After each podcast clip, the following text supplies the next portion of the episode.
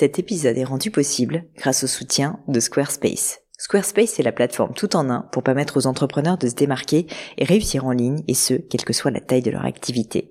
Pourquoi est-ce que j'ai choisi Squarespace comme sponsor du podcast? D'abord parce que je sais qu'ici vous êtes très nombreux à entreprendre, avoir un podcast ou un projet qui nécessite d'être valorisé sur un site web. Et que Squarespace propose des outils vraiment simples d'utilisation pour avoir un site beau, propre et efficace en un minimum de temps. Quelques exemples de fonctionnalités, des templates de sites web personnalisables et adaptatifs pour créer des sites beaux et design en un temps record, l'outil email, le nerf de la guerre pour développer votre activité et communiquer avec vos clients, ou encore leur outil SEO intégré pour émerger sur Google sans être un produit métier. Alors si vous voulez donner à votre business toutes les chances de se développer, je ne peux que vous recommander d'aller sur le site squarespace.com. En plus, Squarespace vous offre moins 10% sur votre première commande de site web ou de domaine avec le code Pauline. N'hésitez pas et rendez-vous sur squarespace.com, code Pauline.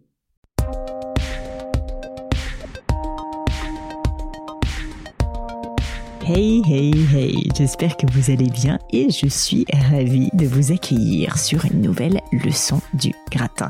Et alors aujourd'hui, je reçois Manon, Manon qui cherche un job, figurez-vous. Problème, ou en tout cas ce qu'elle pense en être un, elle a un parcours atypique, créatif et business, un double diplôme si vous voulez. Elle pose donc la question suivante. Lorsqu'on a un profil polyvalent, créatif et curieux, comment mettre en valeur ses qualités dans un processus de recherche d'emploi sans donner un sentiment d'amateurisme ou de dispersion? En clair, Manon constate que les recruteurs ont peur, en tout cas c'est ce qu'elle pense, de ne pas réussir à la faire rentrer dans une case et donc que les recruteurs ne vont pas réussir à la recruter. Dans cet épisode, j'ai donc livré à Manon mes conseils pour qu'elle repense son CV et sa manière de se présenter de telle sorte qu'elle suscite l'intérêt des boîtes qu'elle contacte. Trois conseils. D'abord, prendre les choses à l'envers. Arrêter de se focaliser sur le fait qu'elle ne rentre pas dans des cas. C'est au contraire un bénéfice. Il faut qu'elle se demande quel type de job verrait comme un bénéfice sa double compétence. Faut que Manon se pose la question et comprenne dans quelle boîte et dans quel poste son parcours atypique, puisqu'il faut qu'elle l'assume, puisse devenir une force. Deuxièmement, il faut que Manon écrive noir sur blanc les avantages et les inconvénients de son double parcours. Pas qu'elle se voile la face, pas qu'elle essaye de le cacher, qu'elle essaye de cacher ses faiblesses. Au contraire, Manon doit les assumer et réellement en faire une force qu'elle va pouvoir argumenter auprès des recruteurs sur son CV et lorsqu'elle va passer ses entretiens. Enfin, troisième conseil, une fois que ce travail sera fait, il faut évidemment passer à l'action, toujours passer à l'action, vous savez que j'y tiens. Donc Manon doit montrer concrètement à d'éventuels futurs managers ce qu'elle est capable de faire, pas juste leur dire, pas juste leur montrer un book, pas juste l'inscrire sur son CV, elle doit produire, elle doit faire des contenus, des travail si vous voulez, pour ceux qui vont potentiellement la recruter afin qu'ils voient concrètement tout ce qu'elle pourrait leur apporter. Mais je ne vous en dis pas plus et laisse place à cette nouvelle leçon du gratin. Allô Manon? Oui, bonjour Pauline. Salut Manon, je suis ravie de te recevoir sur la leçon. Manon, euh, est-ce que tu peux te présenter en quelques instants et puis me dire quelle est cette fameuse question? Oui, bien sûr. Donc, euh, donc je m'appelle Manon et euh, en fait j'ai euh, un parcours scolaire assez varié, on va dire, après le bac, puisque j'ai commencé par faire une, une formation en gestion à l'université Paris Dauphine avec une spécialité en marketing. Et ensuite, je me suis réorientée et donc je suis partie vers des études d'art. Et donc j'ai un master maintenant en réalisation de films d'animation. Wow. Donc dans le domaine du dessin. Et, euh, et, donc en fait euh, aujourd'hui je, je m'interroge parce que euh, j'ai donc une double formation, j'ai envie de mettre à profit cette double compétence et donc je cherche à savoir comment dans un processus de recrutement on peut valoriser un profil comme ça plutôt mmh. polyvalent, donc dans mon cas avec une double formation et comment on peut rassurer éventuellement des recruteurs et leur donner envie de, de recruter un profil comme le mien. Hyper intéressant comme question. Je te remercie de me la poser. Alors, je vais devoir te poser des questions pour euh, pouvoir être pertinente et que ça soit peut-être plus spécifique. Quand tu dis dans un processus de recrutement, euh, ça veut dire qu'en fait, concrètement, toi, tu sais dans quel type de domaine d'activité tu veux travailler ou à ce stade, euh, en fait, entre guillemets, tu veux juste mettre ton CV, tu vois, sur des sites type manager, etc. pour pour réussir en fait à, le faire voir le plus possible. Quel est en fait le, on va dire, quel est le, le, stade où tu en es si tu veux dans ta réflexion sur ta future carrière? Alors moi, globalement, je sais dans quel domaine je veux travailler parce que je voudrais rester euh, dans le domaine de l'animation ou en tout cas euh, au, moins dans le domaine audiovisuel, ça c'est certain. Mmh et après, en fait, la problématique que je rencontre, c'est que euh, je suis à la fois sensible et compétente entre guillemets dans le dans la partie dans la partie création et également la partie plus gestion de projet, diffusion du projet. Et donc, je suis intéressée par ces deux volets là. Et, et il n'existe pas forcément de poste qui recoupe complètement ces deux ces deux compétences là. Et donc mon, ma question en fait, c'est comment est-ce que je peux euh, trouver un poste qui convienne le plus possible euh, donc à, un profil euh, diversifié comme le mien, et comment comment est-ce que je peux donner envie aussi éventuellement, tu vois, à, des, à des recruteurs de, de me faire confiance à cause en partie de, de, de ce double profil-là. Parce que tu constates, si si, mais parce que tu constates en gros, enfin la question vient du fait que tu constates que quand tu parles à des recruteurs, euh, tu as peut-être déjà été dans des process. En fait, pour eux, c'est pas clair ton CV et donc ils sont un peu rebutés par ça, c'est ça, parce qu'ils se disent oh là là, elle a un double profil, du coup où est-ce que je vais la mettre? C'est ce qui peut arriver, ou alors aussi euh, des gens qui vont me dire ah oui c'est très intéressant, mais qui vont pas forcément pouvoir se projeter mmh. sur un poste particulier, etc. Parce que comme les choses sont déjà très organisées entre guillemets dans leur production ou dans leur boîte, mmh. ils cherchent quelqu'un qui fit soit d'un côté soit de l'autre, et du coup c'est pas ils ont ils ont un peu de mal parfois voilà à se projeter, à voir en quoi ça peut être intéressant, même s'ils sentent que ça a quand même de la valeur d'avoir euh, une double formation. Alors, plein d'idées me viennent à l'esprit. Premièrement, euh, la, la, première chose, c'est que là où je veux te rassurer, c'est que sincèrement, dans un monde qui est éminemment digital, un profil comme le tien, c'est de l'or en barre. Mais vraiment, je t'assure, tu t'en rends pas compte, mais en fait, de la création de contenu aujourd'hui, euh, certes, c'est euh, c'est quelque chose qui, est, euh, qui qui se fait de plus en plus et où les, les entreprises le, le, le, maîtrisent pas trop mal, mais il y a encore un boulevard tellement il y a de choses à faire et les profils qui sont les plus intéressants, moi je te le dis parce que je recrute dans dans, dans ces domaines-là, ça va être des personnes qui sont à la fois capables de faire, de créer les contenus, mais un minimum si tu veux de les organiser, de savoir comment les diffuser, etc. Donc typiquement tout ce qui est post sur du marketing, de création de contenu, et donc il y a toutes les boîtes, sincèrement, en ont besoin aujourd'hui. Hein. La réalité, c'est, euh, je parlais à un copain l'autre jour qui fait ça exactement pour une marque, euh, une grande marque de cosmétiques. Et en fait, si tu veux, euh, lui, il a un profil à la base où il connaît un peu l'influence, il connaît très bien pour le coup la création de contenu vidéo, audio, graphique. Donc j'imagine que toi, même si jamais tu, même si tu es spécialisé plutôt dans l'animation, franchement, tu pourrais tout à fait avoir ce, panel, on va dire, assez large de création de contenu. Et comme il connaît ça, mais qu'il connaît aussi un peu le marketing, la gestion de projet et l'influence, bah, il arrive si tu veux, à produire des contenus, les adapter. Parce que une réalité, quand on, quand on est une marque aujourd'hui, c'est qu'on a besoin de créer des contenus, mais on, doit les adapter, si tu veux, sur tellement de supports différents en fonction de nos objectifs. Parce que si tu veux faire une pub sur Facebook, c'est pas la même chose que si c'est juste, euh, tu vois, sur ton site internet ou que si c'est une pub sur TikTok ou sur Instagram ou sur YouTube. Donc en fait, au contraire, euh, des profils comme les tiens qui sont capables de créer du contenu, mais en même temps d'avoir une vision euh, un petit peu plus large, un peu globale, moi je trouve que c'est des profils qui sont super intéressants. Donc déjà, je rassurer que tu prennes confiance en toi parce que je t'assure, euh, t'as peut-être pas euh, targeté les bons les bons types de postes et c'est pour ça que je te posais la question. Parce que moi à la base en fait un poste un, un, profil comme le tien, je trouve que c'est un profil qui est hyper riche et hyper intéressant pour plein plein de marques euh, qui aimeraient en fait euh, bah, se faire accompagner par un créateur de contenu qui peut les accompagner sur du digital. Donc ça c'est c'est la première chose. Et du coup mon premier conseil si tu veux ça serait de se dire bah déjà en fait peut-être qu'il faut que tu repenses un petit peu aussi toi ta stratégie de qui est-ce que tu targetes. Parce qu'en fait il y a une réalité c'est que peut-être qu'en fait ton problème vient du fait que tu t'adresses pas aux bonnes personnes, tu vois, et que t'as pas forcément euh, suffisamment réfléchi ou posé des questions à mon profil justement en assumant le fait que bah il est double et que tu vois t'as pas euh, juste filé droit euh, et fait euh, une seule route toute tracée devant toi, ce qui est je trouve très bien personnellement. Bah en fait ce profil à qui est-ce qu'il pourrait plaire? Moi je te le dis, je pense qu'il peut plaire à des équipes marketing digitales qui ont besoin de quelqu'un pour créer des contenus sur tout type de réseau. Honnêtement pour moi déjà ça c'est évident.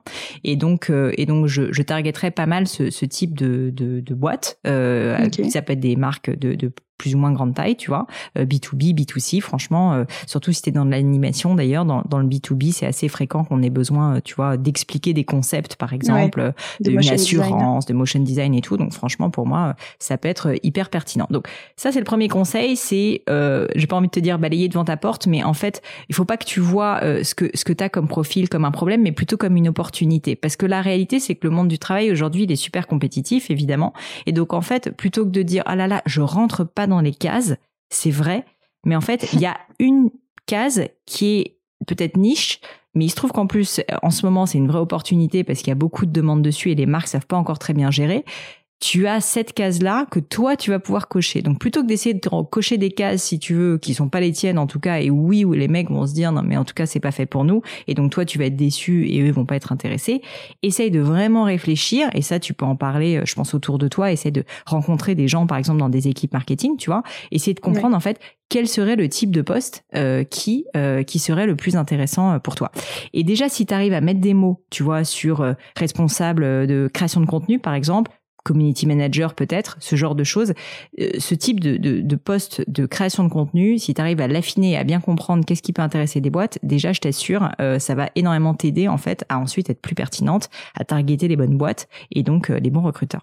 Donc je dirais que ça c'est la première chose. Et la deuxième que, que j'ai en tête, c'est, c'est un peu ce que je disais précédemment, c'est qu'en fait, ouais, tu as un profil atypique, mais c'est tant mieux. Il faut pas que t'en aies honte. Là, j'ai un peu le sentiment, si tu veux, que, que tu as, l'impression que c'est un défaut et, et je comprends parce qu'en fait, ta vie serait peut-être plus simple, tu vois, si tu avais juste fait une école de commerce, un master en marketing et voilà. Mais la réalité, c'est que c'est pas qui t'es. Euh, du coup, tu serais pas épanoui là-dedans. Il faut pas que tu essayes de le cacher. Il faut que tu assumes tes forces et tes faiblesses. Et en l'occurrence, ta force, c'est justement que tu as ce double profil, cette double compétence. Et donc, il faut pas que tu le caches. Je sais pas exactement comment ça s'est passé dans tes précédents rendez-vous, mais, euh, mais mon conseil, en fait, c'est complètement d'assumer, de dire, bah, moi, j'ai un double profil.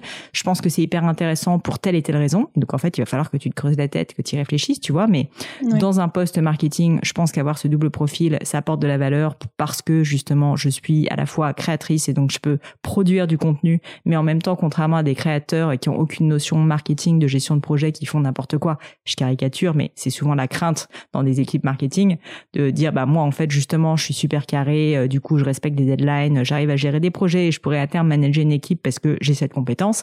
Sincèrement, si tu amènes les choses comme ça à ton recruteur, alors peut-être qu'il n'a pas de poste ouvert, tu vois, à ce moment-là, mais je veux dire, globalement, les choses, le framework et le cadre dans lequel tu te présentes, le contexte est tellement différent et tellement valorisant pour toi que je suis sûre que ça fonctionnera beaucoup mieux. Donc, le premier conseil, si je résume, c'est vraiment déjà en fait de toi de poser la question et je pense que ça, ce qui va t'aider, c'est de beaucoup euh, demander autour de toi si tu as des personnes dans ton entourage qui travaillent notamment dans le marketing parce que, ou dans la création parce que je pense que c'est des postes du coup qui peuvent être pertinents pour toi de se dire bah, en fait quel type de boîte et quel type de poste peut être intéressé par mes compétences?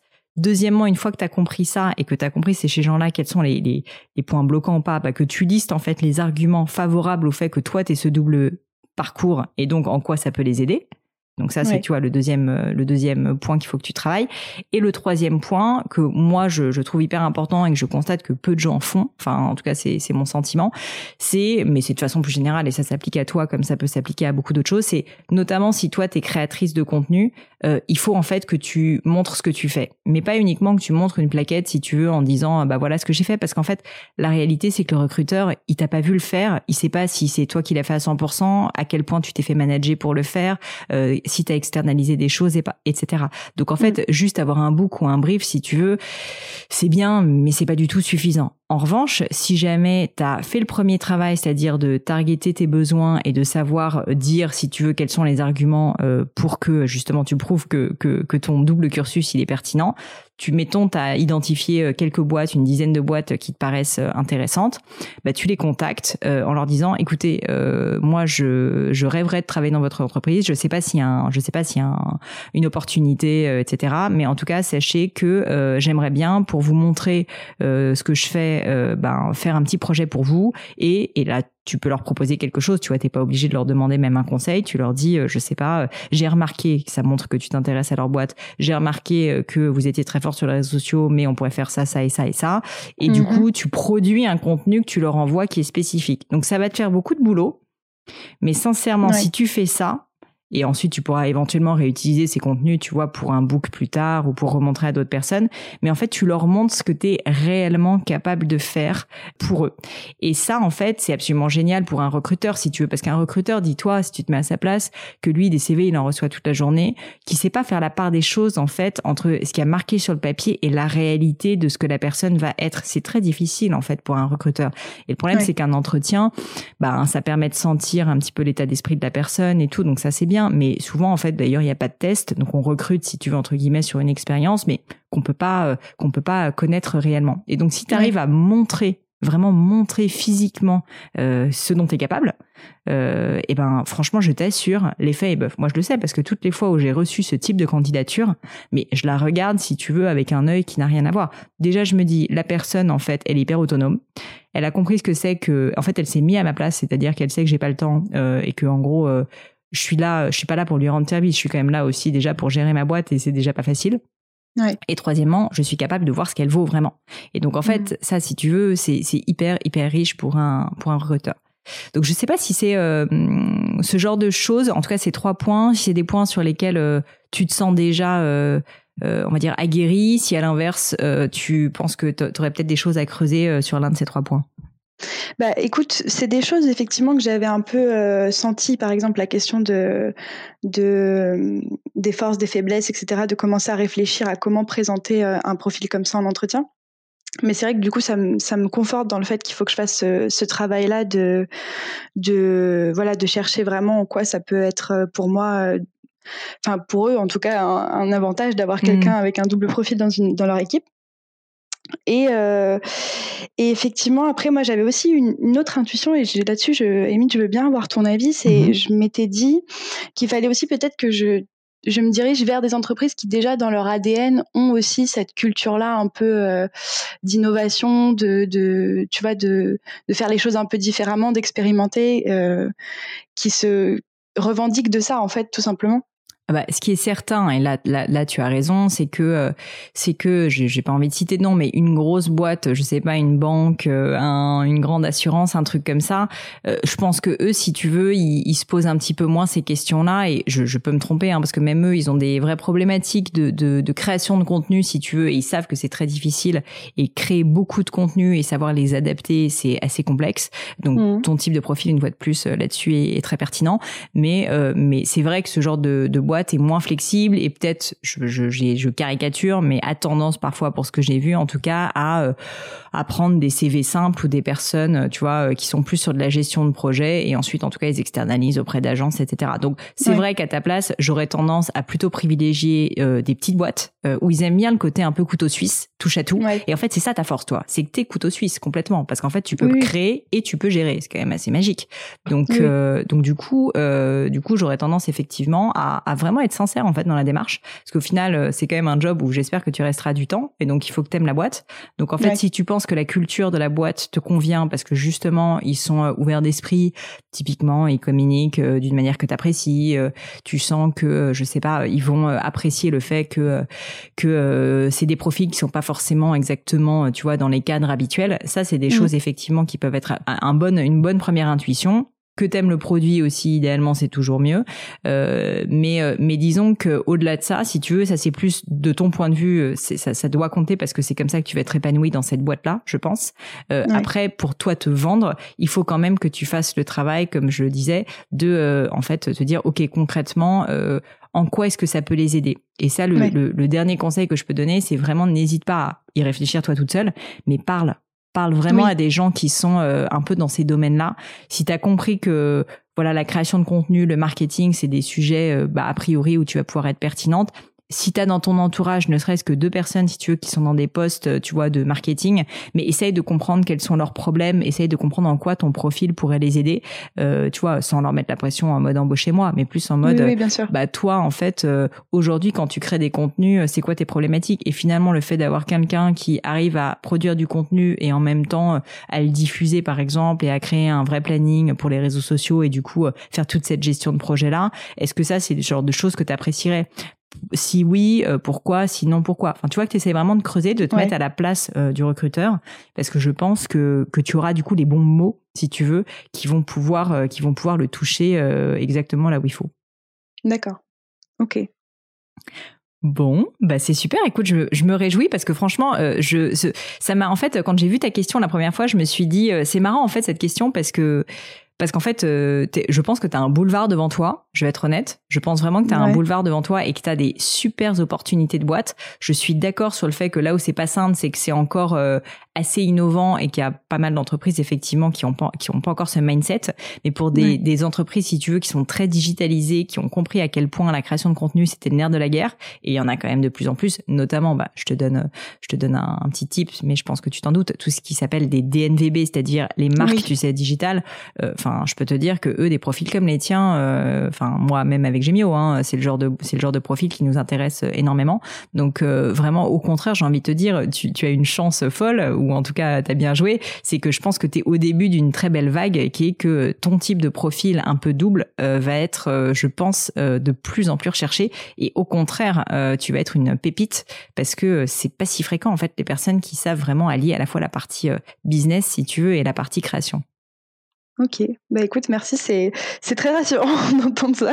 Bah écoute, je suis convaincue en tout cas, donc euh, bah ça me fait plaisir. En tout cas, tiens-moi au courant, ça me ferait plaisir de savoir euh, si t'as trouvé. Puis euh, là, je sais que la période est pas facile, mais mais paradoxalement, tu sais, même même dans des moments comme ça, il y a vraiment de belles opportunités. Et je pense que là où toi t'as une carte à jouer, c'est qu'il y a beaucoup beaucoup de marques qui sont en train de se recentrer sur le digital justement, parce que bah voilà, le offline hein, aujourd'hui, c'est quand même plus que c'était. Et donc et donc bah toi, en fait, t'arrives exactement au bon moment quoi. Donc au contraire au contraire, je pense que certes, il y a plein de boîtes qui, qui sont en grande souffrance en ce moment et ça, c'est évidemment malheureux, mais il y a aussi de vraies belles opportunités parce qu'il y a beaucoup d'entreprises qui sont en train de tout d'un coup investir beaucoup plus et donc recruter beaucoup plus euh, sur comment se développer en digital. Et je pense que là-dessus, faut pas se dire que le digital, c'est juste euh, apprendre à savoir faire une pub sur Facebook, c'est-à-dire, euh, tu vois, faire des, des enchères, etc. En fait, si t'as pas un bon contenu, la pub, elle ne sert à rien.